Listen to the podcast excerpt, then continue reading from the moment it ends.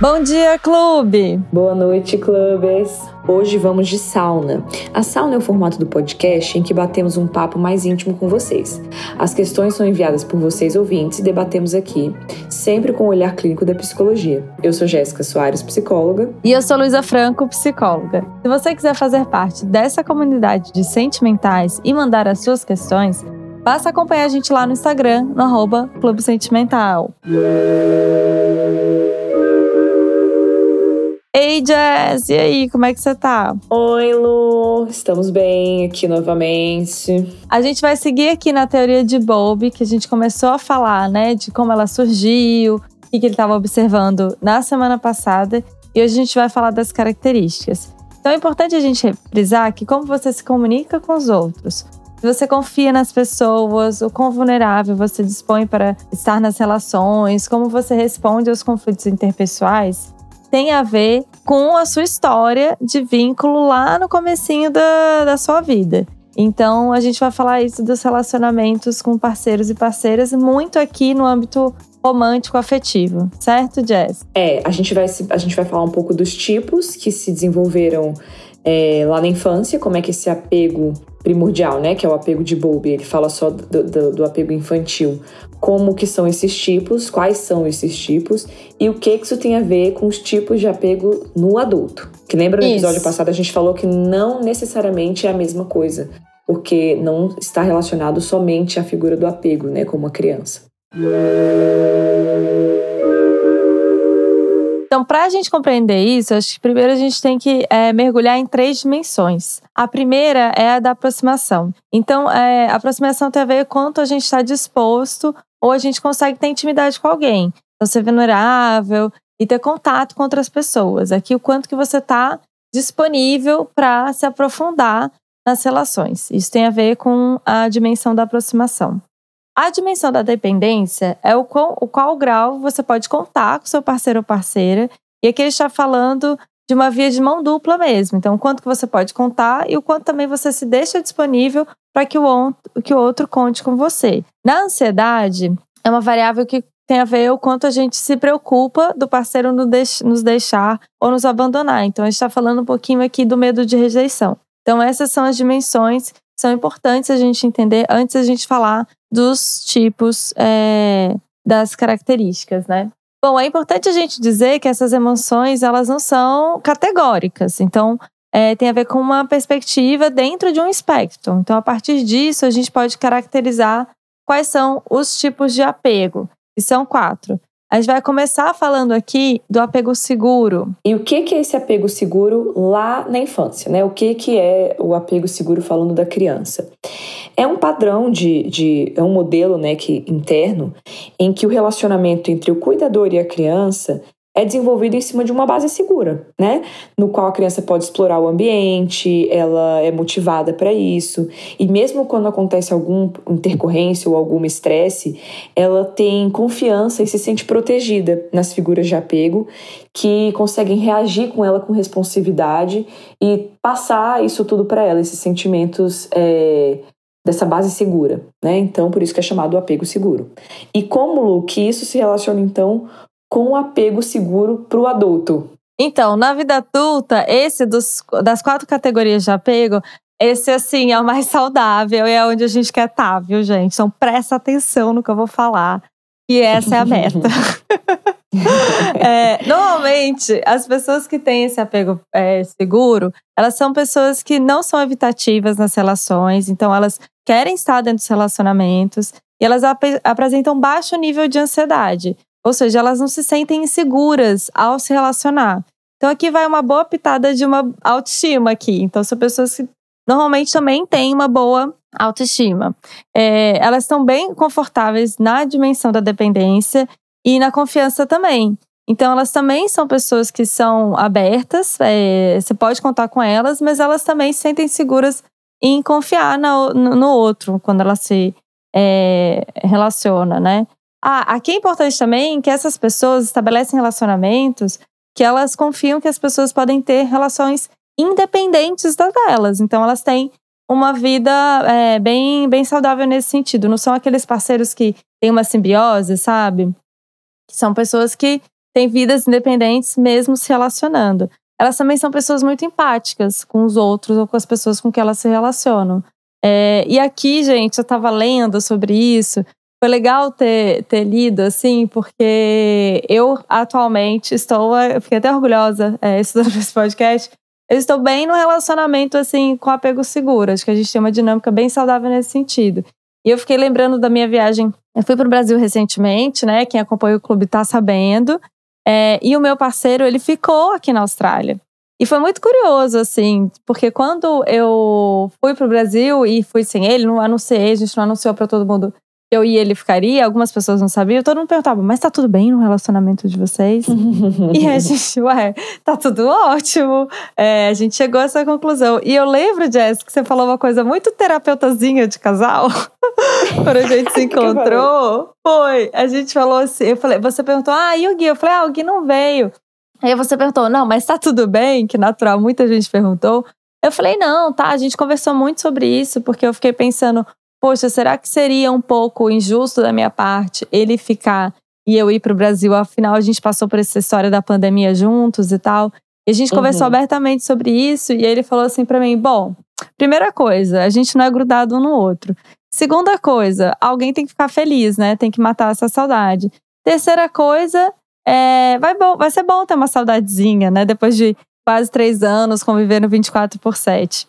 E aí Total. a Jazz virou para mim e falou assim: Ah, que legal, legal você é, ter perguntado para ele se tudo se bem você ir. Bem. E legal ele ter respondido que era. Então, aqui a gente tem um exemplo que eu não simplesmente falei, ah, tô indo que se dane, eu posso ir, que você se você fica aqui. Se lasque. Uhum. Exatamente. Então é um exemplo um pouco dessa, dessa dinâmica, assim. Nessa resposta dele, ele respondeu quase que assim, o um apego seguro né? Temos identidades diferentes, te dou o suporte para você ir, porque eu sei que você a empatia, e eu seguro a onda aqui. Foi isso. Exatamente, sem traumas. Arrasou. Sem traumas. E, e, é, e, você também, né? Porque o apego seguro, gente, não é só é o que a Lu estava explicando, né? Só a pessoa que vive independente. Então, né? Por exemplo, se ela virasse e falasse, então tá, eu tô indo, tchau. Que muita gente acha que um relacionamento uhum. saudável é cada um fazer o que quer e foda-se o resto. É. Né? Não, não é. é. isso. Não é isso. Afinal, temos que, que assumir responsabilidades, né? Exato, por isso que eu falei, olha, que eu falei para Luiz, né? Porque olha, que bom uhum. que você perguntou se para ele tudo bem. Não que você ia uhum. deixar de ir, tenho certeza, por se não tivesse tudo bem pra ele. Mas é importante que a pessoa pergunte pro outro, porque a opinião do outro importa sim. E que bom que ele foi maduro o suficiente pra falar, vai, e ela veio. E tá tudo bem. Então arrasou, sim. gente. Realmente, apego seguro tá rolando tá rolando. É, ainda bem, depois de muita luta, né? Porque assim, tivemos traumas por aí, né? Em outros relacionamentos, até chegar opa, nesse. Opa, opa, bobagem, coisa pouca. coisa pouca, coisa pouca. Também me identifico com outros que a gente vai ler aí, e agora a gente vai começando para os apegos que são um pouquinho mais complexos, né? Indo pro apego agora ambivalente. Como é que é o ambivalente na infância, Jess? Cara, na, na infância, como é que isso é reparado, né? Como é que é uma criança que tem um padrão de, de apego ambivalente?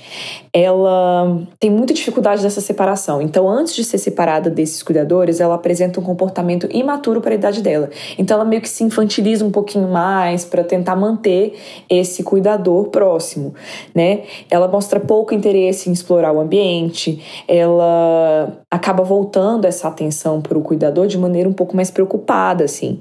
E mesmo depois que acontece essa separação, ela não fica muito bem de se aproximar de pessoas estranhas, né? Ela se sente insegura mesmo. E depois, quando esse cuidador retorna, ela fica meio de malzinha, assim, entende? Ela fica meio, tô brava com você porque você me abandonou. Ah, meio então, gato. Isso... O gato faz isso. Faz. É Faz isso. por isso. Por isso que se uhum. chamam de ambivalente. Apesar de, uhum. assim, eu não quero que você vá, mas agora que você foi, então você vai ver. Porque eu tô aqui de mal de ah, você, entendeu? Entendi. Claro que isso a gente tá falando não é consciente, né, gente? É uma criança de, é uma criança. de um ano. Exato. É. Então, é para isso que se chama o padrão resistente ou ambivalente. Mas como é que isso se desenvolve então no adulto? Como é que é esse padrãozinho resistente no adulto? Então, é, essa galera, ela não apresenta fuga ou esquiva em relacionamentos interpessoais, né? Esses, é, essa, essa galera são, é uma galera que é bem da ansiedade mesmo ao se relacionar. Então, aqui pensando nas dimensões, é sempre importante a gente lembrar dos três conceitos das dimensões. Aqui a ansiedade bomba, assim. É como se fosse um, que o relacionamento fosse um grande gatilho, sabe? Então, é, nesse momento, é, né, nesse tipo de, de apego, essas pessoas apresentam uma preocupação insensível em serem rejeitadas e abandonadas. E elas muitas vezes reagem sendo muito carentes, grudadas no parceiro, porque se preocupam se eles vão embora. Então, sabe aqueles casais que fazem tudo, tudo juntos? Então, tem a ver um pouco com isso. Também tem um pensamento, de, é, um pensamento né, disfuncional que as pessoas não são boas suficientes para estarem com o parceiro, então elas são muito sensíveis ao humor do parceiro. Isso quer dizer o quê? Quando uma pessoa está num dia ruim, elas fazem o que a gente chama na teoria cognitiva de pensamento disfuncional de personalização.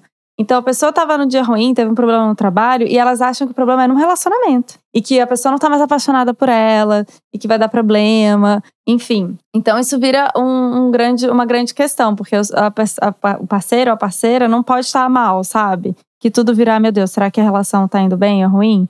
Ouvinte está se identificando, tem uma galera que deve estar. Tá. Exatamente, porque isso aí é bem comum, né, de a gente enxergar. Uhum. E por que, que a gente fala que, por que, que a gente está fazendo sempre esse paralelo da criança e do adulto? Não porque necessariamente uma criança que tem o tipo de apego ambivalente vai virar um adulto de apego ansioso. Sim. Mas que tem muito a ver, tá, gente? Normalmente, uma pessoa de apego ansioso enquanto adulta vai olhar lá nas primeiras relações dela. É. Ela tinha essa ansiedade da separação muito forte, assim. Uhum. É. E não lidavam muito bem com essa história. Sim, elas acabam sendo pessoas que não desenvolvem uma boa regulação emocional. Então elas são, acabam ficando bem estáveis, porque a estabilidade depende muito do outro também.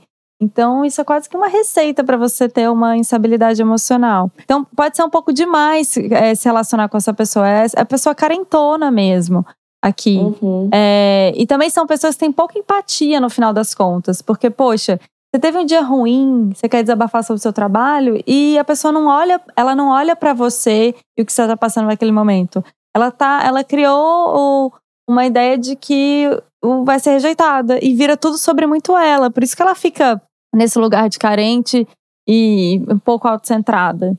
Então, é. aqui, gente, uma boa terapia ajuda na é. regulação é. emocional dessa ansiedade. E legal revisitar também esses apegos iniciais, né? Porque com essas pessoas, normalmente, do apego ansioso, esses adultos, quando vão descrever as, as. Isso a gente pega muito da entrevista. Lembra do episódio passado que eu falei da entrevista que eles fazem, do, do da ferramenta que eles usam, né? Sim. Que é aquela AI, só para repetir para a galera, né? Adult Attachment Interview, que é uma entrevista que eles elaboraram, um, um, como uhum. no próprio me diz, é uma ferramenta que eles utilizavam para entender esse apego no adulto. Uhum. Essas pessoas, quando passavam por essa entrevista, elas des descreviam as pessoas do apego ansioso, elas costumavam descrever as lembranças da infância de maneira muito confusa, conflituosa, era uma coisa meio vaga, assim, e tem muita dificuldade de se colocar nas emoções infantis. Isso traz muito sofrimento. Então é legal uhum. a gente uhum. também ver isso, assim, que normalmente essas pessoas do apego ansioso têm essa questão com a infância é. conflituosa. É, e eu tô falando assim que é uma pessoa carentona e tal, mas, cara, elas sofrem, viu?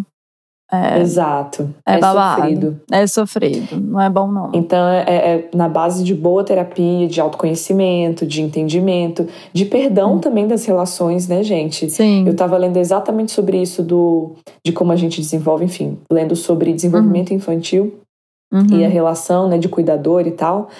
E fala muito disso, do perdão, né, dessas primeiras relações, assim, porque às vezes a gente carrega esse tipo de apego de maneira uhum. muito dolorida, assim. E isso Sim. vira uma dor no, no presente. Você com, talvez você cobre muito das relações, sabe? E fica tendo uma expectativa muito alta com todo mundo. Acho que todo mundo tem que cumprir as suas necessidades. Isso é, é muito falta de perdão com os primeiros cuidadores lá, sabe? Tá todo é. mundo aprendendo, galera. Tá todo tá mundo, todo mundo aprendendo. As pessoas fazem o que elas dão conta. Mas isso é só uhum. um outro episódio, só pra gente falar disso. Porque é uma frase que é verdade, mas que é dura da gente aceitar, né? Que as pessoas fazem o que, o que elas dão conta naquele momento. Exato. E não necessariamente suprem a sua necessidade. E aí, Exato. enfim, pode gerar, pode gerar um, um, um, um, modelo de apego em você que não foi muito uhum. legal, mas que cabe a você também, enquanto adulto, observar isso e tentar mudar, né, gente? Porque é. isso não é, como eu falei no episódio passado, não é imutável. Exato. Mas é importante analisar.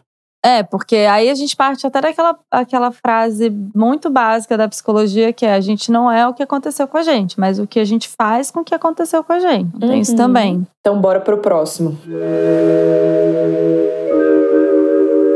O próximo é o apego evitante. Como que é o apego evitante lá na infância, Jess? Lá na criancinha, gente, o apego evitativo, como é que a gente observa uma criança que tem um apego evitativo? Ela brinca de forma tranquila, ela interage pouco com os cuidadores, ela não se mostra inibido, não, com estranhos, então ela interage até bem com estranhos e, e engaja com brincadeiras com desconhecidos. Então, ela quando ela se une de novo, né, ela, então ela passa por essa separação e ela lida muito bem com essa separação. Quando ela uhum. retorna para o cuidador, ela não mostra muito interesse, assim, tipo, muita empolgação de estar tá ali de novo com o cuidador. Isso para ela é, não é uma fonte primordial de conforto. Entende? Uhum. Então ela meio que é dependentona, assim, livrona e tá Sim. essa é uma ah. criancinha mais independente que não busca tanto cuidador assim. É, eu não tô querendo que vocês ouvintes escutem o que a gente tá falando e comecem a dar diagnóstico por aí, mas é que me veio uma cena na cabeça daquelas mães que falam que sofrem muito de deixar a criancinha na escola e a criancinha só fala beijo, mãe, tchau. Tipo assim, quer nem saber. Falou. Quem sofre, na verdade, é a mãe e a filha tá assim, uhul, tô indo pra escola. Exatamente. Mas é isso, claro, a gente tá falando aqui de uma piada, porque na verdade é. essa criança pode ter até um apego seguro, então ela sabe que pode ela tá ser, é, exatamente. E, tá tudo bem, e tá tudo bem separada da mãe, porque ela sabe que depois a mãe volta. É. Essa do apego, essa do apego evitativo é um pouco mais profunda, sabe, Lu? Que é assim, uhum. ela, ela aprendeu que ela não pode contar com os cuidadores. É esse o ponto. Sim. Então Entendi. ela aprendeu que ela não vai ter conforto com os cuidadores. Então ela, ela vai se regular muito sozinha. Uhum, então ela se e vira. Se chama, uhum. Ela se vira, mas isso não quer dizer que é saudável, entendeu? Não quer dizer que ela tá segura. Quer dizer que ela entendeu que com os cuidadores ela não vai ter as necessidades dela supridas. É isso. É. Então também não é muito legal. Sim, essa galera na vida adulta, ela é, ela é bem ao contrário, então, do que a gente falou no item anterior. Elas não têm a menor ansiedade é, nos relacionamentos, mas elas também elas fogem dos relacionamentos. Então elas não querem se relacionar. Elas é, evitam intimidade, elas não se sentem, não se sentem confortáveis é, em relacionamentos. É, mas elas também não apresentam ansiedade, elas realmente não se importam muito, porque na verdade elas nem chegaram a estabelecer um vínculo profundo de intimidade, enfim. É, elas também não se sentem seguras, porque elas não se importam tanto, né? E também não tem esse medo de serem rejeitadas, justamente porque elas já nem. Elas não se importam mesmo. Então elas valorizam é, muito a liberdade. Aprenderam, aprenderam, é, aprenderam a que não pode contar com o outro, né? É meio que Exato. isso, assim. Isso. E elas valorizam muito a liberdade. Muitas vezes elas fazem uma conta que a intimidade leva à perda da intimidade, da liberdade. Então elas não querem também intimidade porque elas não querem perder a liberdade. O que é totalmente é, inadequado pensando em relacionamento saudável. Você pode ter liberdade dentro do seu relacionamento, você pode conquistar isso. Se você tiver companheirismo, segurança, em tudo isso. Mas elas não acreditam nisso. E é, elas também não são boas comunicadoras dos próprios sentimentos, sabe? Porque elas não desenvolveram essa habilidade de falar ou de olhar para as próprias emoções. Então, elas são essas pessoas um pouco evitativas. Exatamente.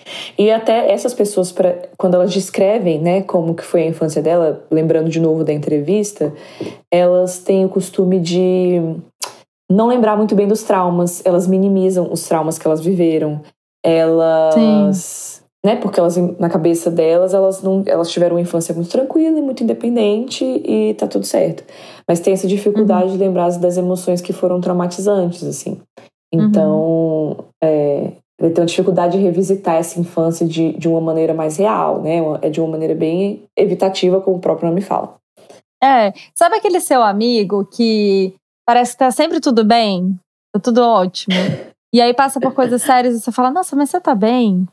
Realmente a pessoa não, não tá, já deu jeito, tá tudo bem, passou, tal. Sabe, quando tá tudo sempre tranquilo, uma pessoa que ela demonstra muito segurança. Talvez ela até tenha essa segurança, mas ela não não desenvolveu uma habilidade de intimidade. O que no final é um pouco triste, né? É, é porque na verdade essa não é uma segurança porque você desenvolveu relações seguras e que você tinha reciprocidade de Isso. carinho e de amor e de tudo que você espera. É uma, é uma sensação de segurança mas uhum. porque você simplesmente não precisa de ninguém. Então é fácil contar com você mesmo. É seguro Exato. contar com você mesmo. Uhum. E aqui eu vou até falar um, uma coisa engraçada, que eu acho que as pessoas pensando nessa brincadeira de signo, levando como brincadeira, as pessoas acham que os aquarianos são, talvez sejam pessoas evitativas. É. Mas aqui, gente, eu sou aquariana, tô aqui para defender que não, não tem nada disso. A gente sente sim, tem, intensamente, tem essa coisa da liberdade, mas é, tem essa coisa do vínculo muito forte também. Só fazendo uma brincadeira mesmo, porque deve ter ouvinte falando assim, gente, mas a aquariana é meio assim, né? A gente tá nesse tá lugar. É, não tá nem aí pra nada, não é verdade. Tá. Exato. talvez, talvez tenha uns aquarianos por aí cagando né, na cabeça dos outros. Mas. Mas isso depende do na, signo, deve ter outros signos. mas também. isso. Mas não depende do signo. Então vamos olhar para as nossas relações mesmo, como a gente se comporta com elas de maneira geral. Isso. E qual que é o sei. próximo, então, apego? A próximo e último o próximo e último é o apego desorganizado. Esse aí, tá. é, esse aí é tenso. Como é que é na infância? Esse é babado. Pois é, porque na infância, gente, como é que a gente. O que, que observa nessas crianças? É, é um indivíduo, é um, uma criança muito confusa, ela não sabe regular muito bem as emoções dela, ela é uma criança muito impulsiva, na presença e na ausência dos cuidadores, sabe? Ela é uma criança que as expressões faciais não condizem muito bem com o que ela está vivendo, uhum. as emoções dela não são, né, não condizem muito com o que ela, com o que está acontecendo ali. E aí elas têm essa não é desestruturação mesmo do que elas, de como ela se enxerga, do que que ela se, né, do que que ela tem para ela, assim, de como essa representação interna. E aí ela tem muita dificuldade de lidar com as coisas que assustam ela, com as coisas que deixam ela ansiosa. São crianças mais ou menos assim. Normalmente esses casos, gente, esses tipos de apego, eles querem dizer, assim, eles são sintomas de relações de abuso, né? Hum. Em que o cuidador se mostra como uma figura amedrontadora. Por quê? Hum. É aquilo que a Lu falou no episódio passado. Quando a principal figura de apego, né? Quando a, a, a figura que era para trazer segurança te traz medo, te amedronta, isso gera sentimentos muito confusos dentro de você. Então, é o que a gente chama desse apego desorganizado na criança. E como é que isso, assim, não só de abuso, né? Às vezes, sei lá, tem o, o, o principal cuidador tem transtorno bipolar ou algum uhum. outro transtorno que não consegue dar essa responsividade o tempo inteiro para a criança, ou que passa a responsabilidade de maneira confusa, ou sei é. lá, um dos pais tem abuso de droga ou álcool, Uhum. Enfim, de alguma forma essa criança não consegue estruturar relações organizadas, assim, né? Ela não, uhum. ela, ela, ela, não, ela não sabe regular a própria emoção e como elas reagem nas, nas situações da vida dela. É, o próprio nome diz, né? É um apego desorganizado, é muito instável. O ambiente em que se estabeleceu esse apego é um ambiente desorganizado e instável. E aí, pensando nisso, na vida adulta, esse apego desorganizado, ele gera o, o modelo mais é, menos saudável de todos. E, e a própria palavra já diz é a pessoa toda bagunçada. É, elas evitam intimidade mas ao mesmo tempo elas têm altos níveis de ansiedade então, ela, elas evitam a intimidade, mas me, ao mesmo tempo elas têm um alto nível de ansiedade. Então, elas evitam ter essa conexão, essa intimidade, mas têm muito medo, no fundo, de serem rejeitadas. Então, é tudo ao mesmo tempo agora, exatamente. Então, é, se você está se relacionando com alguém que parece assim, que tem essa dinâmica, é como se fosse uma gangorra. Vocês já se relacionaram? E eu já me relacionei, levantei o dedinho aqui. Com umas pessoas que elas se encontram, tem intimidade, é ótimo, não sei o quê, é, mas aí desaparece. E aí volta de novo. Mas volta meio insegura também, sabe? Uhum. É, eu já, eu já tive esse tipo de relacionamento muito oscilante. Aí você, parece que assim, você tem um momento incrível, aí em seguida a pessoa assim some. Aí passa um tempo, volta de novo. E, e você fica nessa gangorra. É muito ruim para quem tá se relacionando também com essas pessoas. Porque a gente fica parecendo. Parece que a gente que é doida, né? A gente, será que eu tô criando coisa? Isso que eu ia falar. Exatamente. Você fica, cara, não é possível. Você fica ansioso, né? Do tipo, é. eu tava lendo. Eu tava lendo essa relação de uma forma e agora já é Sim. outra coisa. Não, quer dizer, agora é desse jeito, agora é outro. Resumo uhum. da ópera, gente, cai fora, né? Essa pessoa tá precisando de terapia. É, tá essa de, pessoa de é. Observar. E você não e vai aí, ser. Não é né? você que. Isso que eu ia falar, não é você uhum. que tem que lidar com essa, com essa bomba aí. Então, enfim. É, não, pessoas... é, não é legal. Isso, são pessoas que têm modelos cognitivos muito complexos, estão relacionados a esses traumas anteriores mesmo. É, são pessoas muito confusas, é. desorganizadas, é. o discurso é. Quando uhum. vai falar da infância, então, minha irmã, é, é, é tem, é tudo uma com grande confusão na cabeça dela, assim, do que, que aconteceu, de como as coisas eram, uhum. se, né, se foi amada adequadamente, se não foi, tem lembranças boas com os pais, de repente tem lembranças traumáticas. Sim. E aquilo fica uma confusão dentro dela, assim. É, e pensando na dimensão até da empatia, elas são pessoas com pouca empatia. Ela tende até a ser punitivas e tal, talvez aqui um pezinho no narcisismo. Então é, um, é muito sobre elas também um relacionamento, quando se você for parar para analisar. Sobre essa instabilidade, né? Que você, de alguma maneira, quando você vê, você só tá levado ali e fica muito nessa, nessa instabilidade. Então, esses são os quatro tipos de apego. Apego seguro, que é né, onde que a gente quer estar, tá. apego ambivalente, apego evitativo e apego desorganizado. A gente tem uma, é, um relato de uma ouvinte que mandou pra gente. Que afinal estamos da sauna, né? Saímos do sol semana passada e viemos tomar uma saunazinha aqui. Vamos lá, vou colocar. Oi meninas, adorei o tema. Sou muito apegada a pessoas e sentimentos. É, passei por um término há algum tempinho e tô trabalhando isso em terapia para que a gente, para que eu consiga desapegar é, não só da pessoa, mas da rotina, dos planos que a gente tinha, que eu acho que essa é a parte mais difícil, assim, o desapego sentimental.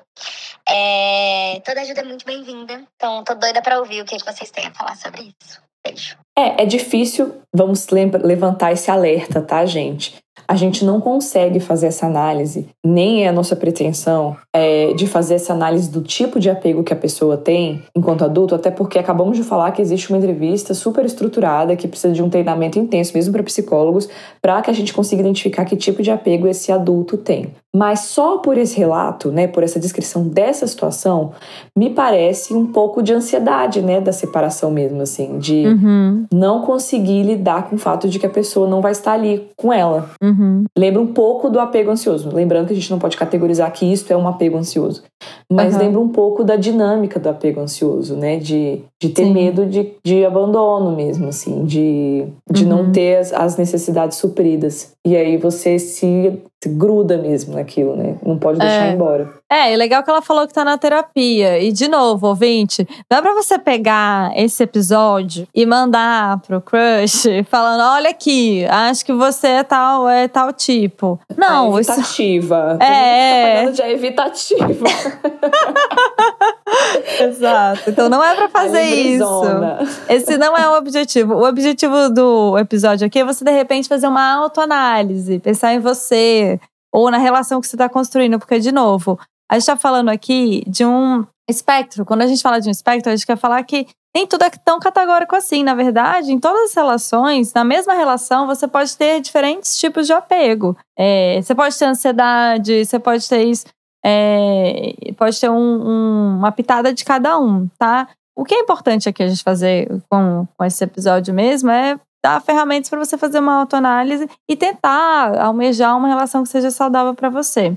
Exatamente.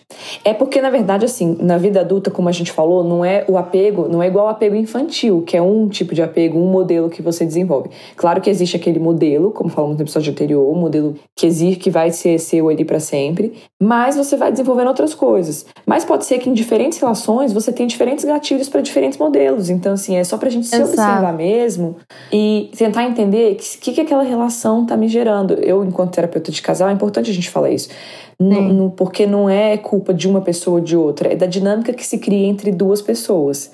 Então, é. às vezes, a dinâmica que é criada ali te gera um apego ansioso. Cara, não queremos isso. A gente quer um apego seguro, a gente quer uma relação que nos desperte o apego seguro, né? Que a gente uhum. consiga trabalhar e chegar num apego seguro. Então, é meio que pra gente observar essas dinâmicas que a gente acaba entrando durante a nossa vida mesmo. É, é bom falar que pra psicologia, a gente trata um mais um igual a três quando a gente fala de relacionamento. Porque Exatamente. um vai ser a pessoa, a outra vai ser é, a outra pessoa que participa da relação E o terceiro é a dinâmica da relação. Então, Uhum. é um outro fator que vai ter ingredientes dos dois, ok? Então, e pensar Exato. também que de fatores ambientais. Eu fiquei aqui me perguntando desses fatores ambientais. Tem uma coisa muito de você ser merecedor de ser amado. Então, se a gente está num ambiente LGBTfóbico, que tem é, questões sociais, é, pensando, por exemplo, na solidão da mulher negra, a questão da gordofobia, que a gente não vê representati é, representatividade na, na mídia, de, por exemplo, de casais que são saudáveis e ótimos, sem ser a. Ah, vou pensar aqui, olha só os exemplos que a gente usa de casal, casal saudável: a Fernanda Lima e o Rodrigo Wilber. Quem que são essas pessoas, né? Então, essa Uhum. é, até isso é, influencia em como a gente vai é, formular o nosso apego. É, então é importante. É, são muitos fatores. Eu trouxe essa, essa pitadinha aqui no final. Só para vocês entenderem que não é uma coisa isolada. Também não é só o pai e a mãe ou como você foi cuidado. É como a gente é, vê ou aprende o se relacionar no, no- nas mídias, no Onde ambiente que a gente tá vive. vivendo. É. Uhum. E por isso, inclusive, que a gente pode até trabalhar um modelo que não estava lá muito funcional na infância, né? Que, enfim, é, graças a essas todas essas outras variáveis que acontecem. É um grande mito que a gente está fadado a ser o que é o que é, foi moldado na infância. Senão a gente nem faria psicoterapia, né? É, não é, só se pra já gente tá tudo- entender. Já é, tá tudo. Inês é morta, então não tem É. porquê. Exatamente.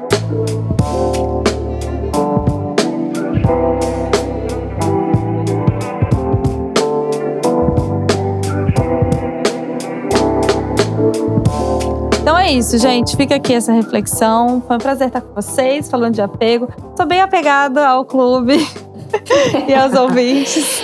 Mas a gente tem um apego seguro, amiga. Quando não É. dá, quando a gente tira férias, a gente tira férias. Exato. Quando É. a gente tá aqui, a gente tá de- re- recebendo um amor recíproco aqui. Então tá Totalmente. tudo Quando não dá pra mar- postar, não posta, né? Isso. A gente é, é bem, tá bem tranquilo nesse aspecto. Desenvolvemos um apego seguro aqui. É. Mas aí, galera, a gente tá brincando aqui, mas é isso. Observem que tipo de apego você é, que você foi desenvolvendo e olhem. Vou mandar o recado que a Elisa mandou lá atrás, no outro episódio.